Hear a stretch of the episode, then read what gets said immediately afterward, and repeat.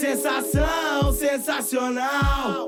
Ei, sensação sensacional. Firma, firma, firma. Ah, fogo nos racistas. Saudações, companheiros. Meu nome é Vander, tô aqui com o José Fernando. Saudações, companheiros. Vamos fazer mais esse episódio do Revolucast. Nesse nós vamos tratar do Quilombo dos Palmares, né? E vamos fazer isso através de um livro que é clássico para o tema, né? Virou uma, uma referência aí com o passar do tempo, que é, do, que é Quilombo dos Palmares mesmo, é o título do Edson Carneiro, um livro do final da década de 50. Me importa seu kit. Moleques fumando pedra, nós só lançando pedrada. Consuma dos nossos craques, pra ver que craque. Bom, então é, o livro que a gente esco- escolheu para tratar o tema é o do Edson Carneiro, chamado Quilombo dos Palmares. Ele é um livro de 58 e ele é interessante porque foi um livro mesmo que foi usado como referência por todos os outros estudos que vêm a seguir, né? É, o Edson Carneiro ele fez um trabalho interessante de compilar vários relatos, cartas, é, documentos que tinham sobre o Quilombo dos Palmares a- a- até 1958. Outras coisas foram descobertas depois. Tem um trabalho arqueológico que é feito onde hoje é o, a- os resquícios né, do, do Quilombo dos É. Palmares. O pessoal vai lá, pesquisa e vai desenvolvendo novas teorias, é, descobrindo novas coisas, é, modos de viver e tudo mais, que ficaram preservados aí no, na região onde foi o Quilombo dos Palmares. Mas o Edson Carneiro foi pioneiro porque é, umas coisas que eu li mostram que até então o Quilombo dos Palmares, o próprio Zumbi dos Palmares, era completamente desconhecido. Zumbi era, tinha um status quase de lenda, assim, ninguém tinha certeza exatamente de, de quem ele era, de quem ele foi, e até hoje não dá para saber porque os documentos que ficaram aí são de relatos de, de terceiros que comentaram a- o contato que tiveram com ele, né? É, o Edson Carneiro então fez um trabalho importantíssimo de reunir tudo que tinha ali de é, à mão, né, de mais importante, e contar mais ou menos o que aconteceu no Quilombo dos Palmares eh, na época do Zumbi, né? É interessante porque no, no trabalho dele ele faz um, um ele esmiuça bem diversos detalhes sobre ele trata por exemplo do, dos quilombos em geral é, características que ele, que ele entendia que eram comuns etc e tal até ele chegar no quilombo dos Palmares e ele faz toda uma apreciação né, da fauna da, da vegetação curso de rios povoados próximos. Então é um trabalho de fôlego. É, e foi muito importante, é, tanto que marcou a época, né? E deixa a, a pessoa que for, que for ler, e o livro dialogava à época com diversas outras é, teorias erradas, né? E muito ideológicas sobre o, o quilombo. E ele, ele acaba tentando desconstruir uma por uma, etc e tal. Eu fiz um apanhadão de, de características do, do Quilombo, dos Palmares. É, a gente vai comentar mais ele porque é o mais importante, mas assim, evidentemente que houveram vários. Assim, o, o Edson mesmo já destaca isso que é, desde que, se- de que começou a escravidão, o comércio de escravos aqui no Brasil, nas regiões que eram mais importantes, no começo da Bahia, Salvador ali, sempre houve esse, esse ato de resistência. E a gente está trazendo esse tema também, é importante lembrar, por conta de que a gente precisa desmistificar esse essa coisa de que é, os negros não impuseram resistência, de que o povo brasileiro é um povo pacífico porque foi é, teve origem na escravidão e tudo mais, que é um povo subserviente por natureza. Isso nunca aconteceu, isso não é verdade. Na verdade, não, o é povo fato brasileiro, de, não, não é fato de nenhum lugar que você olhe. O brasileiro sempre lutou muito e, o- e a escravidão e os quilombos são uma, uma prova clara de que houve resistência assim desde o início até, até hoje, né? Os quilombos ainda existem, os resquícios deles, né? E assim, os, os dados que eu queria trazer dão dimensão de como era é, grande e importante Palmares. O primeiro dado deles é que Palmares era do tamanho aproximado do, da- do país de Portugal. Então, assim, era uma área que eles ocupavam é, de maneira extensiva. O- a estrutura do quilombo é feita dividida em mocambos, né, que eles chamam. São vilas menores. Então, existe um aglomerado de, de mocambos que, na sua extensão maior, formam um quilombo. E no quilombo dos Palmares, o, o mocambo mais importante chamava Macaco, né? Era um, um mocambo onde, se- onde tinha uma, um certo centro administrativo.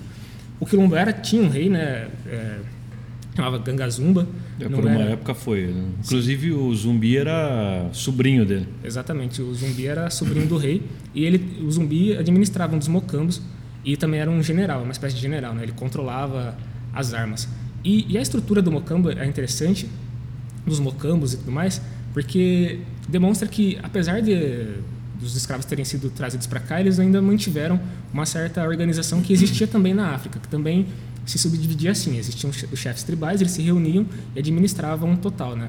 O Quilombo dos Palmares era cercado, não tinha fortificações, era, ficava bem é, escondido no mato, na região que hoje a gente compreende como Pernambuco, Alagoas. Né? Agora ele fica mais em Alagoas. Né? Naquela época era a, chamada de Nova Lusitânia, era uma parte da capitania de Pernambuco. Exatamente.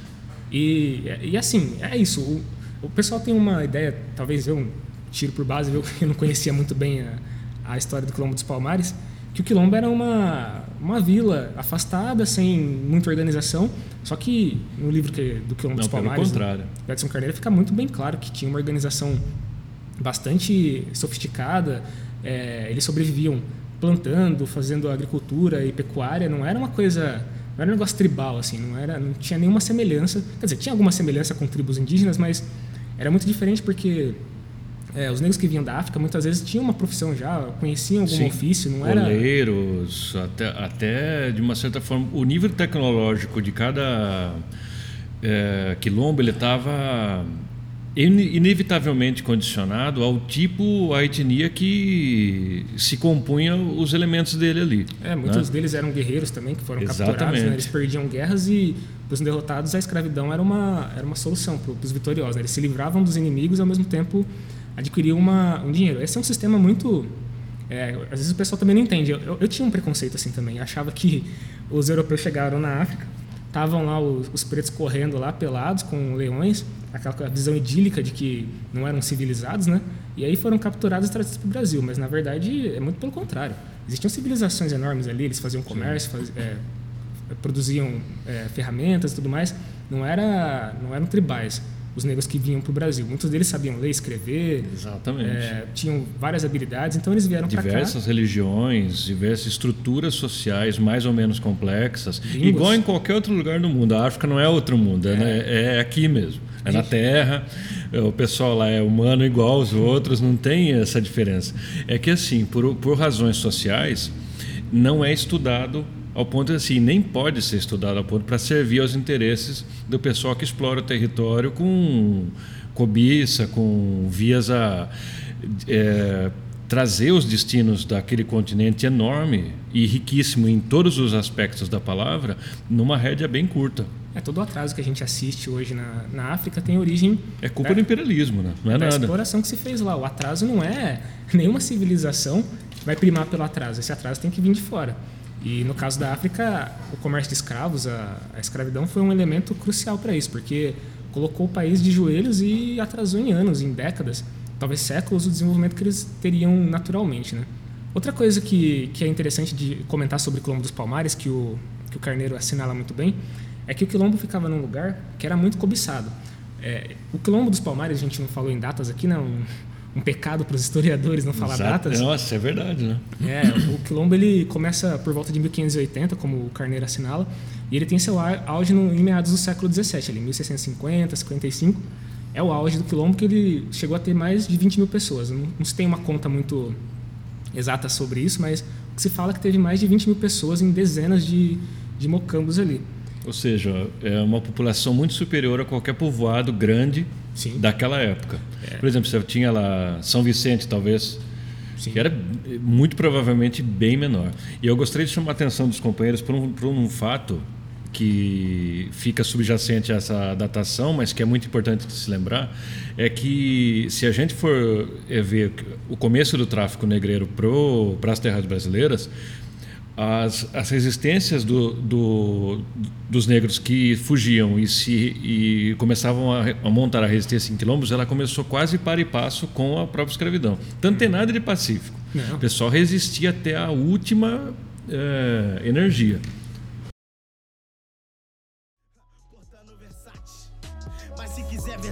Bom, mas então a gente falava que o, que o Não era um local pequeno, desorganizado, mas sim uma cidade grande, com uma estrutura bem, bem definida. Existia uma, uma certa hierarquia, assim, o pessoal os estudiosos demonstram isso, porque afinal de contas tinha um rei ali. Esse rei veio da África depois de perder uma guerra. Essa linhagem, na verdade, não esse rei.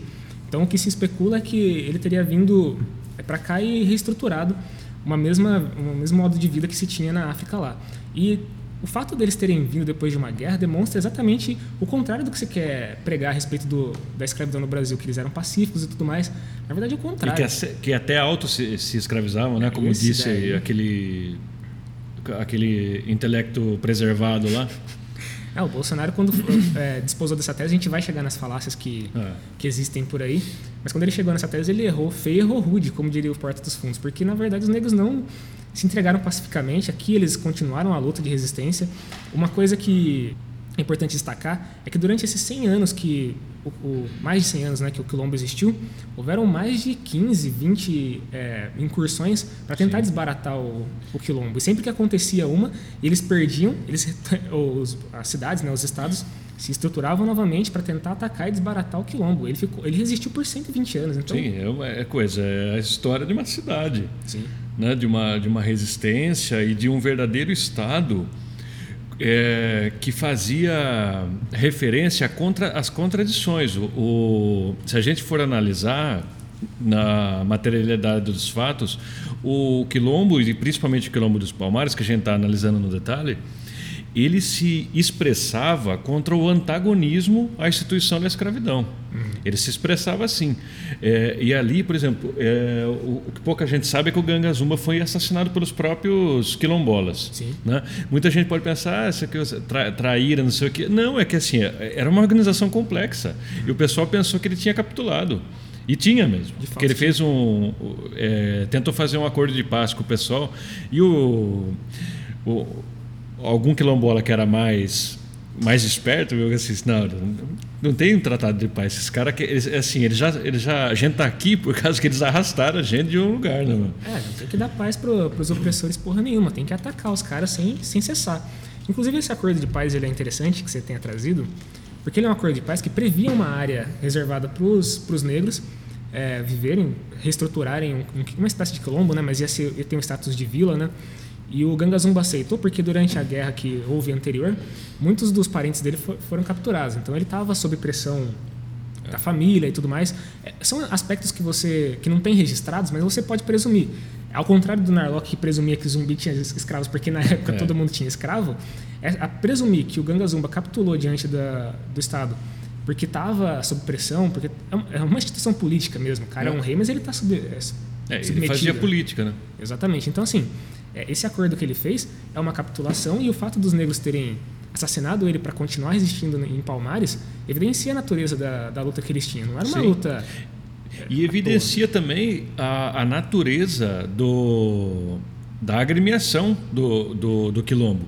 Eles percebiam, as pessoas que eram os insurgentes, que se acabaram cometendo esse, esse assassinato, vamos dizer, político do, da pessoa que estava governante, que era o Gangazumba, mostra que eles entendiam que, embora se inscrevesse como um Estado na, na atual situação política e social daquele momento, resistindo a diversas escaramuças e expedições de, de capitões mor, aquelas coisas lá, eles entendiam que não era interessante que você baixasse armas e tentasse se inscrever ali como mais um povoado. Eles entendiam que o quilombo, até que a escravidão fosse derrubada, ele estava em permanente estado de guerra. Uhum. Não dá para você dar qualquer concessão para os caras que entravam ali com, com cargos o tempo todo, com armas cada vez mais sofisticadas ali. O assédio da, dos agricultores que eram vizinhos do, do, de Palmares era um assédio frequente. É, o, o, o autor vai, vai descrever várias interferências que eles faziam. Porque assim, a gente tem que lembrar também que mil, é, o século XVII é o século do açúcar aqui no Brasil. No Brasil e no mundo, inclusive. É o século em que o pessoal descobriu que era possível refinar o açúcar de maneira melhor, a tecnologia evoluiu e começou-se a produzir açúcar de maneira inacreditável. É, e o Brasil se inseriu nesse contexto, e Palmares também, na região em que Palmares estava, é, só se produzia açúcar. Então o que, que acontecia? Existia uma monocultura, de açúcar e não se produzia mais outras espécies de alimento. Até, até tinha, mas não em larga escala. Então, quando tinha uma, uma seca, alguma intempério do clima, é, os moradores da, das vilas próximas de Palmares recorriam a Palmares para conseguir alimentos. Então, existia um comércio também com Palmares, não era uma, ah, uma vila isolada totalmente. Os negros iam até os vilarejos próximos, faziam comércio com os moradores, porque eles, não, eles realmente se dedicavam apenas à monocultura do açúcar e não tinha mais nada. Então, assim, os caras tinham porcos, os caras tinham trigo, milho, Então, uma série de alimentos. né? domesticado. Exatamente. Então todo esse assédio que existia às terras de Palmares também se devia a isso. Sim. O fato deles não terem outro gênero alimentício que não que provesse o, a sustentação para eles ali, né? Tanto que assim, era tão assustador a violência com qual os, os palmarinos, né, como eles eram chamados pelo pessoal da região, defendiam o território deles, que eles tinham eh, reivindicado, é que os, os capitões, o- é, os aventureiros ali, portugueses ou brasileiros, que se colocavam essa tarefa, eles eram assediados com porções de terra. Fala, se você conseguir, você fica com uma parte X de Palmares, não sei. E, o, e não sei que ele, ele é o, o Edson Carneiro assinala no livro. Ele fala que um, eu acho que foi aquele Fernão Carrilho, que era um, um dos que mais causou danos a Palmares. Não sei se ele era paulista, o que que era. É, sei que ele falou, não, a- aquelas terras são as melhores que tem, a gente não pode deixar com os caras. Exatamente. Então, não, é- era uma questão também de latifúndio, né? Vamos, dizer assim. É uma questão Que era material. uma capitania. A capitania estava cedida a determinada pessoa. E eles foram lá e ocuparam uma parte do território. Ninguém, assim, você acha que a coroa ia deixar desse jeito aí? Não, é, a coroa inclusive patrocinava várias expedições que saíam, inclusive como você assinalou, de São Paulo. É, quem desbaratou o, Palmares durante algum tempo foi o. Esqueci o nome dele, o sobrenome dele é velho, alguma coisa José. É, é o cara lá. O que importa é que eles foram desbaratados, o quilombo foi desbaratado durante é, uma incursão que foi feita por paulistas, por bandeirantes paulistas. O governo contratou eles para lá. Eles perderam algumas batalhas que tentaram, se reestruturaram e atacaram novamente até conseguirem desbaratar. E não foi à toa, eles conseguiam é, recuperar escravos. Que outra coisa que a gente também não esqueceu de comentar aqui, mas é importante, que a estrutura do, do quilombo ele, ela crescia por meio de assaltos que eles faziam às vilas, é, retirando os escravos ali da, da condição que eles estavam e levando para o quilombo, para lá eles viverem livres. E assim, é, de- desse fato gerou uma gerou uma uma confusão que foi muito bem aproveitada pelo Leandro Narlock, aquele É. déspota idiota que é o, É, o aí é autor um- do, do é Guia um- Politicamente Incorreto, né? É um canalha, né, que ataca de, de intelectual, mas não é nada. Tudo que ele escreve é uma porcaria. Eu destaquei um trecho do livro dele, do Guia Politicamente Incorreto, em que ele vai falar, é, vai- levantar uma, uma falácia e sustentar ela através de um- uma coisa completamente anticientífica, que são suposições da cabeça dele, e também por fatos que são reais, mas que não correspondem exatamente à, à realidade. Ele transforma. Mas é bem, é bem dele fazer isso. Né? No, É totalmente. no mesmo livro, ele tenta desconstruir. A, ó, vejam bem, ele tenta desconstruir os ataques e as críticas à, à economia do Chicago Boys sobre a ditadura do Pinochet, usando uma biografia de um biógrafo oficial do Pinochet. Então, um cara que faz isso aí não, não, não tem nem que dar relevância para ele. Sobre a figura do, zum- do zumbi e do, e do quilombo dos palmares, ele escreve que, primeiro, zumbi tinha escravos, é uma coisa que até hoje, se você pergunta para alguém menos cauto, a pessoa vai falar, é, eu já ouvi falar e tal, até acredito nessa tese. E segundo ele diz que na estrutura do quilombo, o escravo que era recuperado de uma, uma fazenda continuava sendo escravo porque zumbi, segundo ele, era um homem poderoso e também era um escravagista. Eu vou ler o trecho. Nossa, mas não era assim, ele deturpou o negócio. O que, o que se apreende dos documentos, etc. e tal, do que era dito, era que assim, o- os, as pessoas que chegavam no quilombo fugidas das fazendas, elas tinham um status maior. Vamos supor, mas é, entenda, companheiros, é assim, vamos supor.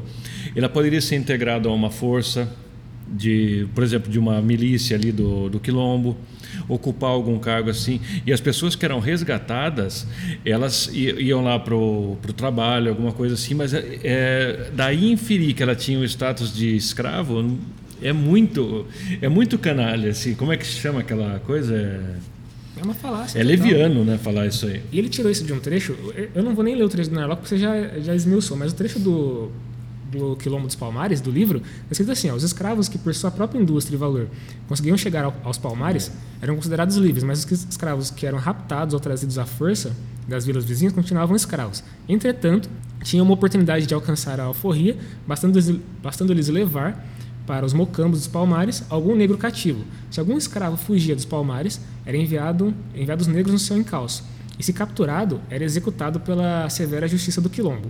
Os holandeses diziam que entre eles reinava o temor, principalmente nos negros de Angola. Então assim, havia uma ordem social que estipulava o que cada um, é, como cada um chegava no quilombo. O cara que chegava escravizado, que chegava de uma realidade de escravidão, ele continuava trabalhando, não sendo exatamente livre, mas ele não era, não tinha o mesmo status de ser escravo. Não existe essa possibilidade de não. comparar a mesma, mesma situação. Porque senão eles fugiriam do, das e, fazendas. E outra, ele estava ali numa instituição de pessoas que saíram todos da mesma situação dele. Como é que eles iam replicar esse negócio? É um contrassenso. E, aquele, e, e aquilo lá, que as pessoas que fugiam eram recapturadas e tudo mais. Companheiros, vejam, era um estado de guerra. Não é admitido isso aí. Vamos supor que o cara foi torturado, capturado, ele fala assim, viu, volta lá, olha como que é, dá informação e volta. Eles não podiam deixar essas, essas arestas aí. Não. Eu... É, é assim, eles estavam sob severas é, expedições que estavam tentando. É, um, é como qualquer estado que está sobre é, o perigo de ser invadido. Vai nos Estados Unidos, lá os caras não podem entrar ali com frango assado, pô. porque eles acham que você tem antraz dentro do negócio. Não, até porque a, a, chegada até o quilombo era uma, já era uma informação em si que era muito importante. Existiam vários caminhos, existiam caminhos privilegiados para chegar. Então, o, o, cara que saísse do, do quilombo para dar informação, até porque eles faziam isso, né? O, os bandeirantes faziam muito isso. Eles pegavam índios, negros que já tiveram já estiveram no quilombo para informá-los como chegar mais fácil, rotas de menos protegidas e tudo mais. E esse cara que saía do quilombo dos Palmares, fugido, para voltar para as vilas, ele era um perigo para o próprio quilombo. Então, executar ele era um ato de defesa. Não significava que eles eram bárbaros, malditos, que queriam assassinar os negros. Conheci, vamos supor, ele foi lá, conhecia um lugar, sabe onde fica as armas, sabe onde fica uhum. um, um paiol de, de, de, alimentos, alguma coisa assim. E aí, do, do nada, o cara foge. Sei lá, parecia até que o cara fugiu porque ele não gostou da situação, queria, queria morar sozinho, não sei aonde. Mas, meu, você está envolvido com caras sublevados, com rebeldes, você não vai sair impune disso aí. E aí o canalha se utilizou disso aí para falar que era a mesma coisa. Ah, um desgraçado senhor de engenho pernambucano, ele era tão ruim quanto os quilombolas. Né? Não, o Narlock, olha, sinceramente, espero é, que eu nunca cruze é com ele na rua. né? Espero que eu nunca cruze com esse cara na rua, porque ele vai sofrer. Eu devo tá falando grego. Sou reflexo da sociedade, reflexo virou matéria. Os pretos tá tão no topo que pra bater só o caça da Força Aérea. Ele se tornou um símbolo de resistência, não à toa, e a, o 20 de novembro que acabou de passar é a data de morte dele, a data que conseguiram capturar e matar ele, desbaratar o quilombo. E assim, existe uma, uma dificuldade de se penetrar sobre a figura dele, porque o que se sabe dele são as, as histórias que se contam. O que o o autor fez, como a gente destacou, foi pegar os relatos. Então, é, existiam cartas entre os bandeirantes que estavam solicitando armas. Então, eles explicavam que eles tinham perdido a guerra, que o zumbi tinha atacado eles e tudo mais. Então, você tem a figura dele sendo citada ali. O zumbi que era, era um líder do... Ele era como se fosse um general, né? Exatamente. Então, assim, criou-se lendas a respeito dele. Uma das lendas é que ele teria se suicidado. O, o autor ele destaca muito bem isso Dizendo que, que, ele pulou naquele precipício? Exatamente. Ah. Dizendo que ele tinha dito que era melhor morrer livre do que voltar à escravidão. Então, romantizou-se a própria morte do zumbi, dizendo que ele tinha se atirado de um penhasco, mas E parece que ele nem morreu na, na ocasião, né? Não, não. Foi uma batalha que ocorreu é, de fato. Parece ter bastante perda, mas ele mesmo não morreu. É, ele conseguiu escapar vivo de uma batalha na, no, na beira de um penhasco. Muita gente morreu naquela nesse período, mas ele não foi um dos que morreu. Mas daí criou-se o, o mito de que ele teria se jogado para não voltar a ser escravo e tudo mais. Isso aí perdurou por, por décadas, até o próprio autor chegar nos documentos que provam que não. Que ele tinha sido capturado, depois cortaram a cabeça dele, levaram, se não me engano, para Salvador, expuseram a cabeça dele lá durante dias é, na, na, capital para mostrar que ele realmente tinha sido capturado e morto. Então não tem nada disso. É, essa tese de que ele morreu se jogando aí é uma a bobeira não, não existe. Ele né? morreu lutando. Morreu lutando. E, e até por isso. E é isso figura... que o pessoal tenta ofuscar, né? É, a figura dele é tão importante por isso, é uma figura de resistência de fato. É, toda vez que um Narlock da vida tenta dizer que zumbi tinha escravos, que zumbi era isso, que zumbi era aquilo, na realidade a gente tem que ler como uma tentativa de desfazer a figura de resistência que ele era. A figura que não era pacifista, que não estava de acordo com o sistema escravista e que fez o que ele pôde para resistir, ele, né? Ele era da linha dura lá, não era, não tinha nenhuma vontade de fazer concessão para ninguém.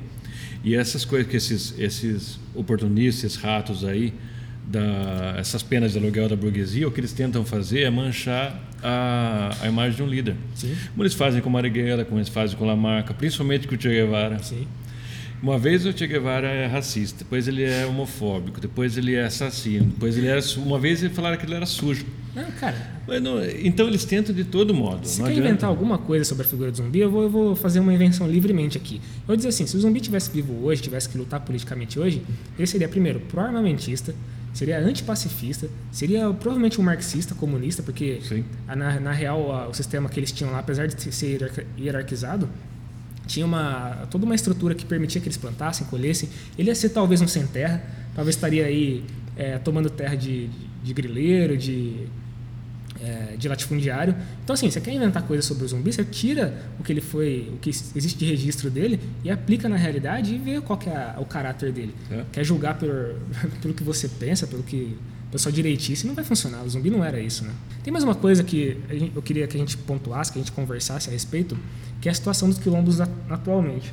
Eu tenho que pouca eles, leitura que sobre eles representam, isso. né? Sim, sim. Tenho pouca leitura sobre isso. Eu, o que eu pude constatar é mais a respeito da, da legislação, né, que começou em 88, 1988, que deu a possibilidade dos quilombos serem reconhecidos, né, os, os resquícios dos quilombos, né, porque os quilombos não existem mais. Mas assim, as populações que resistiram, ficaram isoladas, reivindicavam, é uma luta histórica, né, reivindicam a posse da terra.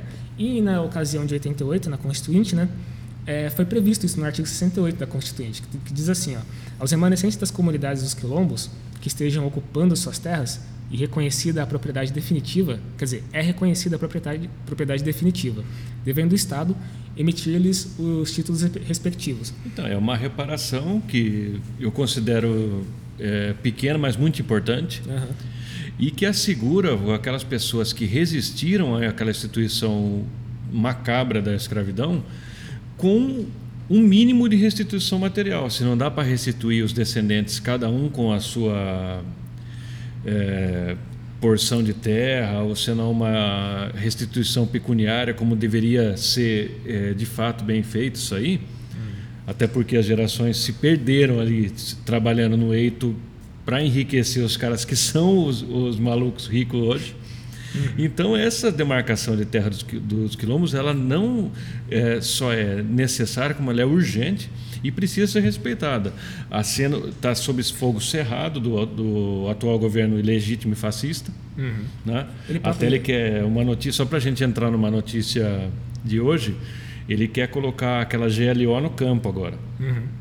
Ou seja, o, o, uma ocupação de terra, seja quilombola, ou seja indígena, ou algum mesmo ocupação de um latifúndio improdutivo, vai ser tirado na força militar. Sim, e, e é louco isso, porque até hoje, essas terras que foram ocupadas por, por quilombolas, elas são alvo de, de grileiros, de, de, latifundiários, estão sendo disputadas na justiça.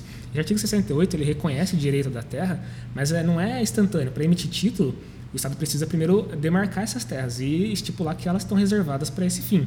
E o que, que disse o Bolsonaro quando estava é, em campanha e depois que assumiu? Que não ia demarcar mais um centímetro de terra quilombola nem indígena. Então, assim, é uma loucura. É, o desgraçado já estava mostrando que ele estava a serviço do latifúndio. Né? Os descendentes desses caras saíram da África escravizados, fudidos, resistiram durante séculos para chegar agora um filho da puta desse e dizer que não vai demarcar nenhum centímetro de terra. O que isso quer dizer na, na prática? Que não se emitirão mais títulos. Esse, esse pessoal que está nessas terras agora, ou eles estão de forma ilegal e podem ser retirados à força, ou eles vão continuar sem ter posse de terra, sem poder é. desfrutar do. do é mais, um, mais um golpe, mais um avanço do, do golpe de Estado que tende a colocar mais e mais coisas. É, o, o Estado aparelhadíssimo pela própria burguesia, sem nenhuma concessão que era feita nos tempos do PT, até do Fernando Henrique. Uhum. Que nem o PSDB entrou numa, numa rota de colisão com uma, com uma questão tão sensível assim. Sim. Bom, eu acho que a gente é, chegando na conclusão do, do assunto, não do, do tema total, totalmente, né, porque tem muita coisa para comentar. Quanto mais eu leio sobre, sobre os quilombos, cara, mais eu fico interessado. Eu estava lendo um artigo agora sobre o, os quilombos na Bahia, de uma professora, doutora, muito interessante. Ela descreve uma espécie de quilombo que era que ela chama de parasitário, que é um pessoal que não plantava nada e que vivia de saques assim. Eles ficavam nas estradas saqueando tal, em bandos de 20, 30. Bem interessante. É, eu vou, vou encontrar passar para você. A gente não pode voltar no futuro a esse tema, né, para poder esmiuçar melhor, falar outras coisas interessantes que existem. Existem vários sistemas de de Quilombo, a gente não vai poder comentar tudo, mas pelo menos Palmares e o Zumbi a gente pode dar uma introdução agora, né, para os companheiros poderem ler mais. Eu vou colocar o livro lá no, na descrição. É, se domínio público, né? E aí os companheiros leiam, tirem suas próprias conclusões. O assunto é inesgotável, assim, tem muita coisa para aprender. E aí no futuro próximo a gente volta para comentar mais. Só que agora o que eu queria fazer é anunciar. A gente fez um sorteio no, no Instagram é, do livro Veias Abertas da América Latina, do episódio passado, né? A gente disse que ia anunciar nesse episódio e faremos isso. A pessoa que, que ganhou, só confirma para mim aí, Fernanda, que eu esqueci o nome da, é, da guria. Tá, no perfil tá escrito Kate. Kate. Kate. Kate Lopes. Lopes, né? É. Bom, então a Kate Lopes ganhou o livro, a gente vai enviar para ela aí, entrar em contato com ela para passar o endereço e a gente envia o livro, talvez escreva uma, uma dedicatória aí de, de inspiração revolucionária para poder presenteá-la. A gente quer agradecer a todo mundo que participou, foi mais, de um milhão de pessoas que, que mandaram aí a participação. Até travou os servidores do Facebook lá e tal. Mas foi notificado pelo Zuckerberg para parar de fazer essas é, coisas. O pessoal falou, não faça mais sorteios, porque teve um, quase um breakdown aqui no nosso sistema.